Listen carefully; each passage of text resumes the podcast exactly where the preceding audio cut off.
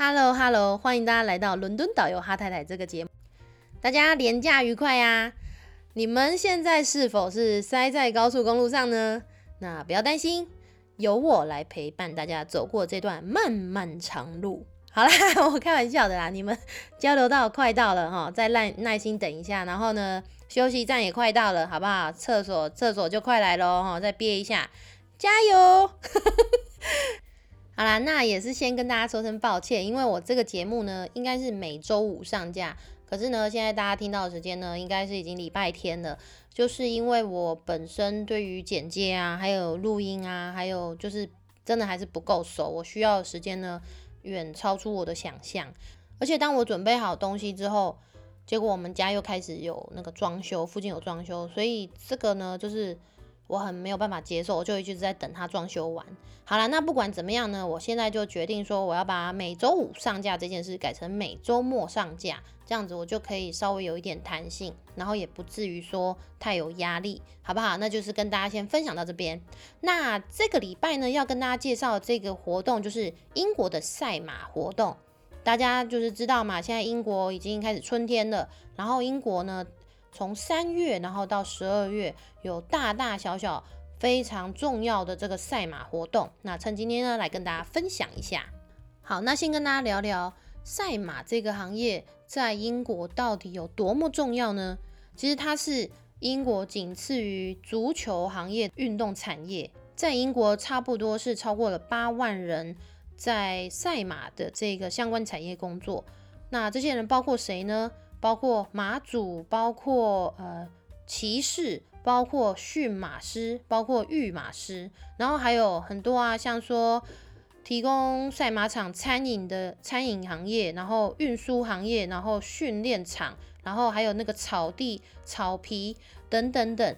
那如果再加上马球，就是像说呃场地维护啊，然后还有打猎等等等。那就更多的这个人在相关里面，在相关产业里面工作，然后还有一批人，他们就是每天赌马为生的 这个赌徒，这些人呢也是靠着赛马而生活，而养家活口。好，那给大家一些数据好了，今年是二零二二年，那在英国总共是有一万四千匹马是正在接受正式的训练、比赛训练。然后，呃，持有合格 license 的驯马师超过六百位。那英国的这个赛马协会也非常的贴心，他在这个，嗯，就是他们的官网上面也有放上的驯马师的地图，就是你在哪一个马场呢，你可以找到他们。这个呢，就是非常重要的。然后英国呢，就是每年差不多是会有五百万人到赛马场去正式的观赛。那我期待呢，我跟我老公有一天也可以到现场去看这个赛马，然后再跟大家现场转播，好吗？那刚刚我们提到有非常多的赛事。好，那我刚刚有提到一个单字叫做马主，就是马的主人，就是 owner，不是台湾的那个金门马祖哦。那 在我们英国的。赛马的会场当中，当然马马主是非常非常重要的人，因为我们英国的女王她也是很重要的一些马匹的马的主人。那当然，他们最重要的事情就是提供资金，他们购买马匹，然后雇佣呃驯马师、育马师，然后买饲料啊，然后买场等等等，这就是他们要付的钱。训练，因为马有非常多不同种的马，那我们就讲说，训练一匹马就是一个大概的费用，大概年费呢是两万英镑。然后如果你买马的价钱呢，就是就要依照不同的呃身份地位啊，然后这只马的血统啊等等的，贵哦，超过五万镑都有。然后便宜一点的马呢，大概在一万多镑就有了。好，那这个就是。跟大家分享一下，其中一个比较特别的是，很多人可能会觉得，在英国，你如果是一匹马的主人，你可能是哇上流社会，你应该就是后亚郎。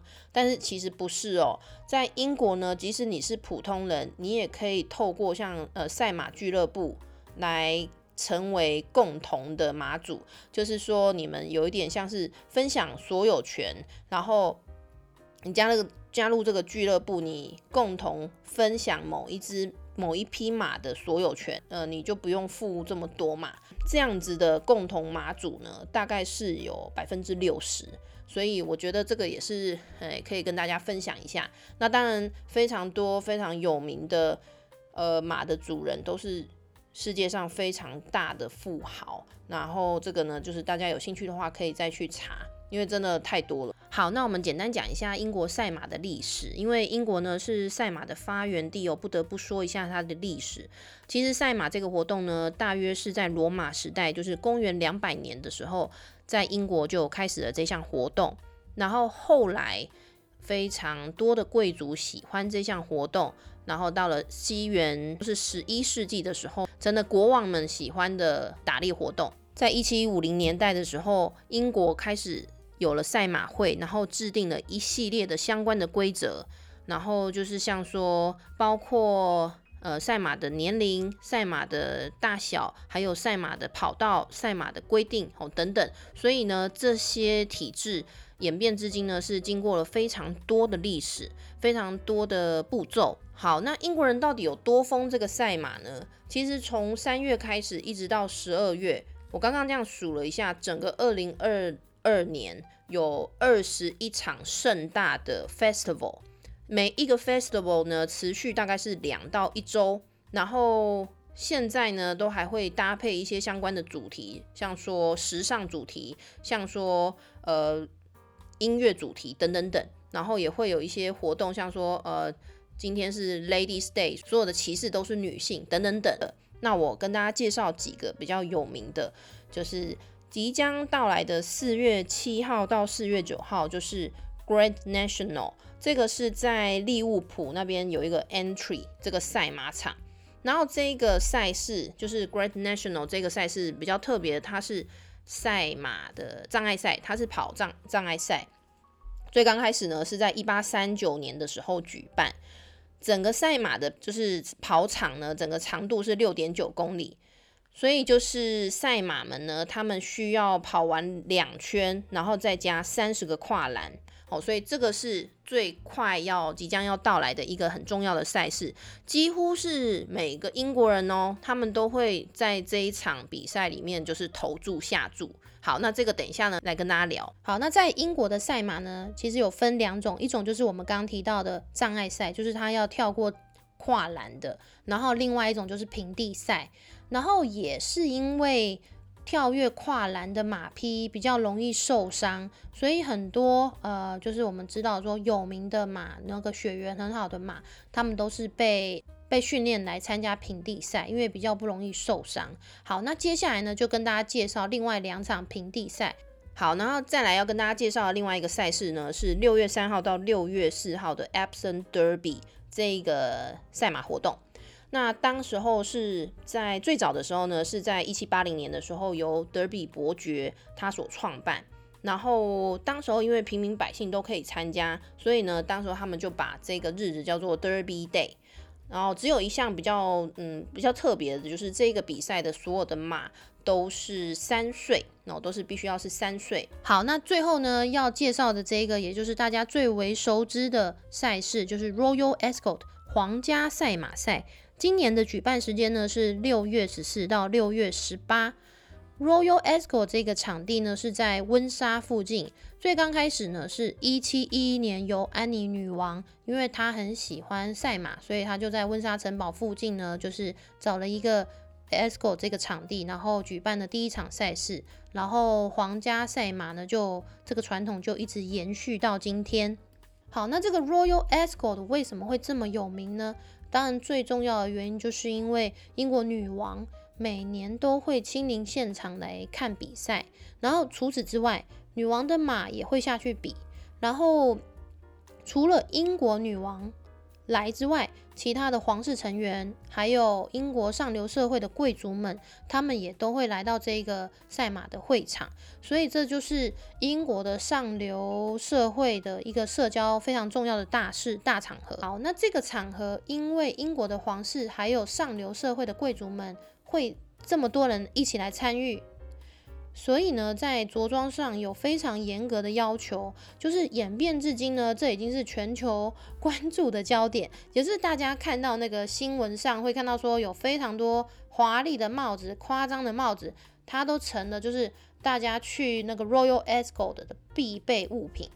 好，这个着装呢有多么的严格，就是。对于女生呢，她有规定说一定要戴帽子或者是戴帽饰，然后要穿连身裙，然后短裙呢不可以短于膝盖，然后肩带呢至少要有二点五公分。所以呢，它就还有一个规定，就是说避免呃过度的露肩、露背、露腹等等等。那你也可以不穿裙子，你也可以穿长裤长裤的套装。那重点就是你整体要有一。一套的搭配就是要套装就对了。好，对于男士的规定呢，就是要穿黑色或灰色的西装，就是正式的礼服，然后再加上呃小背心，然后加领带。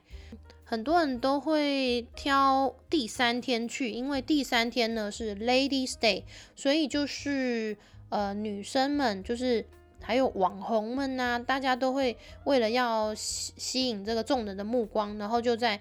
第三天的时候，打扮的非常非常的正式，然后非常的华丽，然后到现场。那我觉得这也是一个很有趣的场合。好，那我要跟大家介绍一下，其实呃，Royal Ascot 的呢，它不是只有上流社会才可以参加的。其实你即使只是一般老百姓，你也可以参加，因为它的场地呢，它有分三区，一区就是 VIP 区，就是。你要获得邀请函，你才可以进去。然后那一区里面的人，就是包括女王、包括皇室成员，还有很多贵族们都会坐在那边。然后另外一区呢，就是呃安妮女王区。这一区呢，就是你要打扮的很正式，然后票也比较贵。然后最后有另外一区，就是。呃，温莎区，那温莎区呢？这一区就是主要就是有比较多的草地啊，比较多的帐篷，然后票也比较便宜，只要三十七磅就可以了。那这一区的这个朋友们，你就不用打扮的非常非常的夸张，你就不用打扮的非常正式，你只要穿的干干净净就可以这一区了。好，所以呢，这是好。那看赛马时吃什么呢？就是呃需要正式打扮的，还有皇室的这一区，他们都有非常高级的包厢。然后每一个包厢呢，就是它都有透明的玻璃呀，然后你可以在那个包厢里面观赛。然后重点是这些包厢都不是小包厢，都是可以坐大概十到二十人这样子一个大包厢，然后在里面用餐。那在里面用餐的餐点会是什么呢？就是你都要事先先订好。都是 fine dining，都是高级料理，就是嗯，价钱也都非常贵。贵这件事呢，我觉得见仁见智。不过大家有兴趣的话，大家可以上网看，因为嗯，不管是你订票还是你订餐，都要先事先把它准备好。好，刚刚讲那么多，一直没有讲到赌博这件事。其实英国人呢是蛮喜欢赌博的，就是大赌小赌呢，什么东西都可以拿来投注，就连英国女王呃。今年会穿什么 颜色、戴什么颜色的帽子，都可以成为那个投注的项目。那当然，这种赛马，呃，还有赛，还有足球比赛，就是很热门的嘛，大家都会来讨论一下。就连我们这种宅妈，就是 也会被邀请，就是被老公问一下，说：“哎，你要不要投？今年呢，哪一批这个胜算胜率很高？等等等。”然后我我老公跟我。呃，公公啊，他们也会就是彼此也会互相讨论说，你看好哪一批？那我觉得其实蛮可爱的，因为平常大家可能投注就是像说大乐透或者是欧洲大乐透，但是到了这种赛马赛的时候，大家就会去特别的研究一下马报啊、赛马杂志啊，还有赛马的网站，就是 看一下专家怎么说。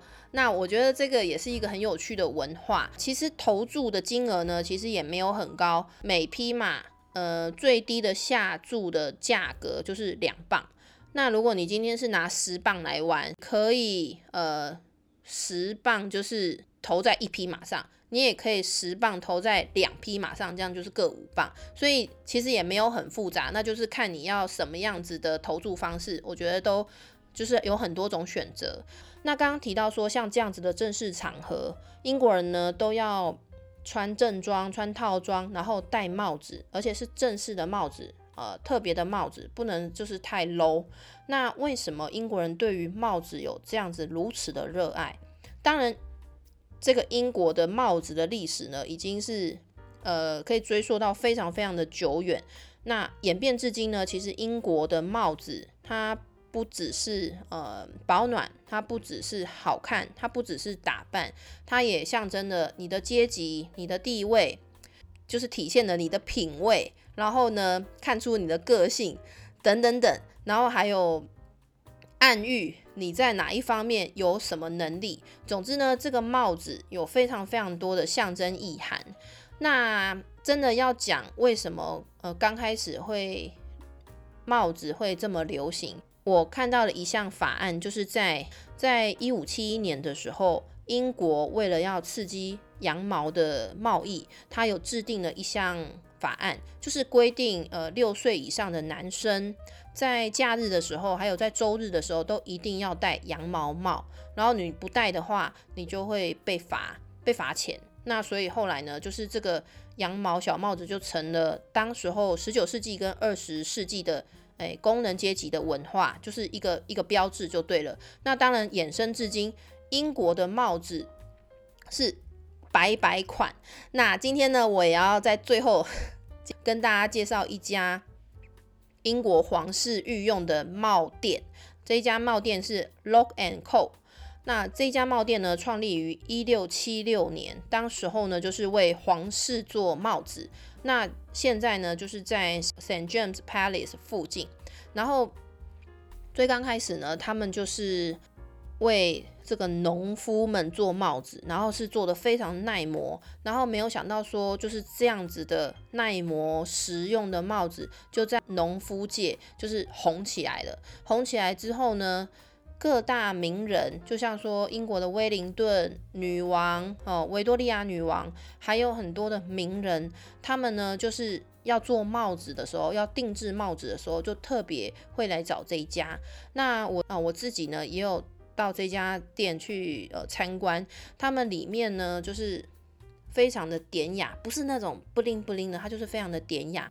然后它对于就是皇室重要皇室成员他们的那个。帽子的 size，他们都有把它陈列出来，我就有看到女王的那个帽型帽子的 size，所以呢，也是很推荐大家，如果你真的到英国想要参与这个帽子，就是买一顶很非常高雅、非常别致、非常不属，就是跟别人不一样的话，也可以参参考一下这一家帽店。英国呢，可以说是在全球。算是数一数二的爱帽人士，它除了象征地位，但是它也就是不同的帽子表现出不同的包容性，各种各样的帽子都可以在英国生存，都可以在英国被接受，也就代表了就是各式各样的人种来到英国，来到伦敦都可以被包容，然后可以在这边安家立命。那我觉得也是一个呃非常。值得跟大家分享的一个话题。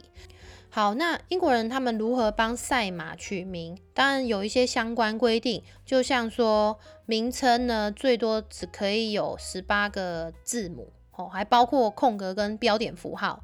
然后呢，不可以用缩写，然后当然不可以有侮辱性的字眼，然后不可以是赛马场的名称哦，然后不可以有太明显的商业活动。然后如果你要取一个人的人名，那这个人呢，不可以是真实的人，然后或者是说他过世必须要超过五十年，而且必须要得到他们的家人的许可。好，种种有非常非常多的规定。好，那下面呢，我就跟大家介绍几个英国很可爱的赛马名字。让我查到一个呢，它就被取名叫哈哈哈，就三个哈。然后呢，还有一个是，如果你是星际大战的粉丝的话，你也会觉得很亲切。就有匹马呢，被取名叫做 May the horse be with you，整串就是它的名字。然后还有一个也很可爱，叫做 Do re mi fa sol la si do，Do re mi fa So la si do。好，那除此之外呢，我发现日本人。就是有一个日本马主，他也很可爱，他很喜欢给他的马取一些很特别的名字。那下面呢就念给大家听听看，我觉得很有趣。好，有一批日本的赛马呢就被取作南德内，搞什么鬼啊？是不是很可爱？然后还有一只被叫做比克利西达纳莫，就是吓我一大跳哎。如果发音发不好，请多包涵哦。我跟你说，他们说这个。他们可能都是故意要取来给这个主播呢，很很难报。那其中呢，有一个就是，我觉得这一这一个大家一定会记得住。然后我觉得最后这一个呢，大家一定要跟我一起念，是数某某某某某某某某。就是八个梦，那就是他呢。这一只马在那一年呢，还获得第一名，所以那个主播呢，他就从头到尾都在那边数某某某某某某某某数某某某某某某某。好啦，今天呢就跟大家分享到这边，然后呢。然后呢，接下来这一段我要念一些留言。那先跟大家呢说声拍谁，因为我刚开始制作这节目的时候，我不知道原来留言这么难看，然后很难回复。那也希望呢大家不要呃，就是不要因为这样子就不帮我留，好不好？还是希望呢大家多多帮我留言。然后呢这一段呢就跟大家介讲一下，就跟大家分享一下一些朋友留给我的话。这一位呢是他的标题是。第一次听就爱上，无意间点进来，声音很好听，很清新，带点活泼，主题很贴切英国文化，希望出更多英国的大小事。突然觉得英国人跟日本人好像，很多妹妹嘎嘎，哈哈哈。希望有朝一日去英国可以参加你的团哦。好，然后因为我看不到。看不到人名，所以我觉得很拍摄，我没有办法把你们人名念出来。但这样也好啦，就是呃，就是这样，大家比较不会害羞。然后也希望大家多多来给我留言。好，那第二位朋友就是他说熟悉的声音，二零一四年慕尼黑啤酒节与 Vicky 相遇，二零二二年在 Podcast 与 Vicky 相遇。好，这应该是我的老团员。好，再来第三位，他写。哈太太超棒，敲碗期待你的下一集，我要好好听听你的故事。好，没问题。然后再来下一位，他说超优秀的，之前听说蓝蓝牌很难考，觉得你超棒的，也恭喜你总算海阔天空了。这一路走来真的很不简单，声音很好听哦，口条很好。对了，后半段有点怪怪的，不知道是不是我手机有问题吗？诶，对，应该是。我我在之前的前几集呢，我在录的时候可能有不同的时间录，所以在声音的大小上呢，可能控制的不是很好。那这个呢，我会再慢慢改进。好，谢谢你。然后再来下一位，他说好想去伦敦玩哦，等好久了，哈太太的 podcast 终于要开始了，好想出国玩，好怀念英国的景点，期待新的集数赶快上架，耶！好，谢谢你。然后再来就是，他说，再来这位，他说，真的好有活力，好像亲临现场哦。好，没了。谢谢这位朋友，我觉得非常简短有力，然后非常喜欢。然后再来呢，再来这位，他说，专业的导游哈太太，听到开场是你亲切又熟悉的声音，瞬间回到跟你团旅行的那一刻。是我和我妈德瑞的美好旅行回忆。接下来期待你带领我们进入欧洲的各大景点及历史哦。好哦，没问题。好，然后最后一位朋友他说，他写说好听好听好好听，超热情活泼的声音，听起来就是舒服；超专业风趣的介绍，听起来就是入迷。超期待每一集的啦，爱心。好啦，谢谢大家。那我想呢，这些都是我热情的粉丝，然后也期待就是在呃这些平台里面呢，就是看到大家。我想那个 Apple 的平台呢，可能是大家最常用的。可是因为 Apple 的平台，我要好几天之后才能看到，所以呢，如果没有念到的话，请大家包涵。然后呃，最后一个留言是呃这个我的。同事，他叫做谢嘉文，然后他就是要表达说他在某一集中呢一直被我们 Q 到，但是他是滴酒未沾，很清醒哦。好啦好啦，谢谢你。然后呃，希望大家呢有机会给我就是按五星按赞留言，哎。跟大家提醒一下哦，我们这个节目只接受五星，就是四星以下的，请你就是不要按了，好吗？就只接受五星，好不好？感恩大家，谢谢。然后我们下一集呢，又会回到就是采访的节目，然后我也很期待可以采访到更多好朋友。所以如果你想要上我的节目，你本身有具备什么特异功能的话，也欢迎来报名，好不好？那我们这一期节目就在这边跟大家说拜拜，下集再见，拜拜。